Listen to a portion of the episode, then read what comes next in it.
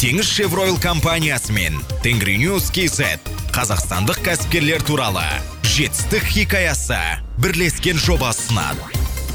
Болашаққа деген сенім маңызды. Шағын қалашықтағы кәсіпорын алып еуропаны қалай бағындырды?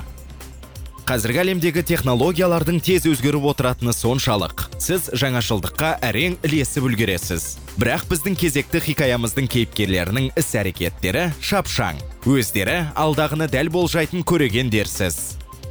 Өзгерістерге толы 90-шы жылдары барлығы сауда саттықпен айналысып жатқанда олар тәуекелге бел буып кабель өндірісімен айналысты. Ал 2000 жылдары олар уақыт талабына сай қайта құрылып сол кездегі жаңа өндірісті игерді.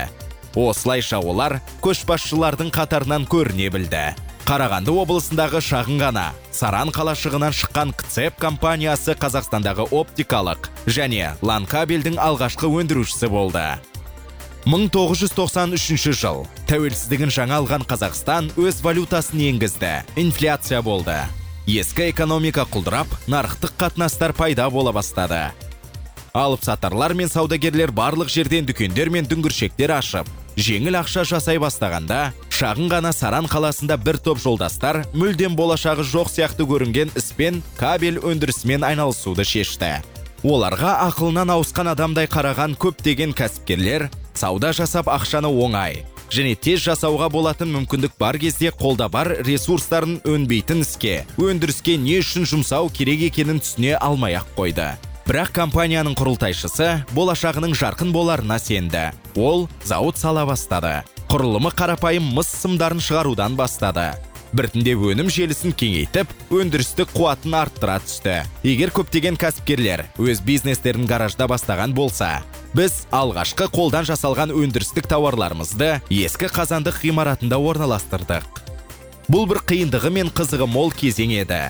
Қателіктер де құлдырау да үлкенді кішілі жеңістеріміз де болды дейді ұжымға. 1998 жылы қосылған компанияның бас директоры Сергей Ким.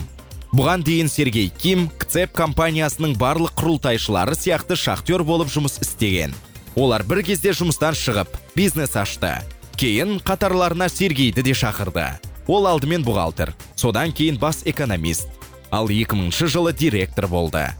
Әрине ол үшін бұл жаңа сала еді және көп нәрсені үйренуге тура келді. Шағын аймақта бизнесті дамыту оңай емес. Сергей көбінесе қажетті инфрақұрылым мен білікті кадрлардың жетіспейтінін жасырмайды. Бірақ 90 жылдардың қиындығын бастан өткеріп моймаған компания оңай беріле қоймайды. Біртіндеп дамып саладағы өзгерістер мен жаңалықтарды әрдайым назарда ұстап өндіріс көлемін де арттыра түсті. Қазақстанда мыс кабельдердің орнына талшықты оптикалық желілердің қолданыла бастаған кезде біз оптикалық кабельдердің уақыты келгенін және оның мәңгілік екенін түсіндік. Бірақ оптика бұл деректерді берудің мүлдем басқа ортасы. Және оны басынан бастау керек болды. Біз бірнеше жыл технологияны өзіміз зерттедік. Оптикалық кабельдердің алғашқы конструкцияларын жасадық. Өндірістік процестерді жолға қойдық. Құрал жабдықтарды шетелден сатып алдық. Ал 2009 жылы біз талшықты оптикалық кабельдер өндірісін іске қостық. Осы уақытта қазақстан президенті. Біздің зауытқа келіп қазақстандық оптикалық кабельдің бірінші шақырымын өзі бастап берді десек те болады. Бірақ бұл жеткіліксіз болды. FTTB желісін құру технологиясын толықтыру үшін компания 2010 жылы лан кабельдерді өндіруге шешім қабылдады. Бұл кабельдер телекоммуникация саласында мысалы кеңседе немесе мектепте компьютерлерді жергілікті желі арқылы қосу үшін қолданылады. Бұл өндірістік желіні енгізу үшін де компания қызметкерлері бәрін басынан бастап үйрену керек болды. Бұл бағытта да кцеп қазақстандағы алғашқы компания болды. Бүгінгі таңда кцеп өнімдерін байланыс операторлары мұнай газ секторының кәсіпорындары тау кен компаниялары телекоммуникациялық желілерді құру үшін пайдаланады. Компанияның оптикалық кабель бойынша өндірістік қуаты жылына 60 мың шақырым. Лан кабель бойынша. Жылына 42 мың шақырымды құрайды. 2023 жылы кабель өндірісінің қуатын жылына 80 мың шақырымға дейін арттыратын тағы екі технологиялық желі іске қосылады. Әрине осындай үлкен нәтижелерге ұжымдық жұмыссыз қол жеткізу мүмкін емес. Компания кабель шығаруды алғаш бастаған кезде кәсіпорында елу адам жұмыс істеді. Оның ішінде жұмысшылар да инженерлер де кеңсе қызметкерлері де болды. Әр қызметкер бірнеше лауазымды біріктіріп екі үш адамның міндеттерін қоса атқаратын. Бүгінгі таңда компаниядағы 14 департамент пен қызмет көрсету саласында 300-ге жуық қызметкер жұмыс істейді.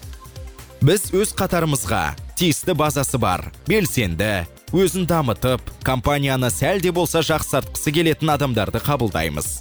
Біздің басты принциптеріміз бен құндылықтарымыз маған бәрібір емес. Мен өзім үшін және айналамдағылар үшін жауаптымын. Біз бір топпыз. Біз тұтынушылардың күткенінен де асып түсеміз. Өйткені біздің компаниямыздың міндеті клиенттерімізді қажетті уақытта және қажетті бағадағы кабельмен қамтамасыз ету арқылы телекоммуникациялық желілерді дамытуға үлес қосу. Ал компанияның клиенттері тіпті шетелде тмд және еуропа нарықтарында да бар.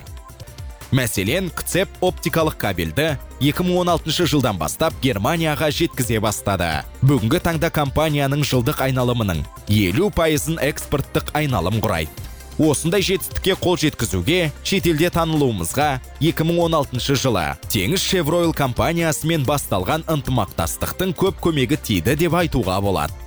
Тшо мен серіктестік әлемдік деңгейдегі компаниямен алғашқы тәжірибеміз болды. Тшо мен жұмыс барысында біз оптикалық кабельді әзірлеу өндіру және сапасын бақылау тұжырымдамасын қайта қарадық. Тшо мен болашақта кеңейту жобасына қатысуымыз туралы келіссөздер жүргізген кезде ісіміз сәтті болуы үшін ішкі процестеріміз бен тәсілдерімізді айтарлықтай жақсарту қажет екенін түсіндік. Бұл оңай болған жоқ. Бірақ біздің компания әрқашан алға ұмтылады. Және өзгеруге дайын. Тшо ның қамтушыларға қоятын талаптары жоғары бірақ айқын құрылымды және орындалатын талаптар. Сондай ақ тшо өз тарапынан бізді әрқашан қолдап отырады. Тек бәрін түсініп үйреніп және оны істеу керек. Осындай ынтымақтастық арқылы кцеп дамудың келесі деңгейіне жетті және бұл біздің еуропа нарығына шығуымызға көмектесті.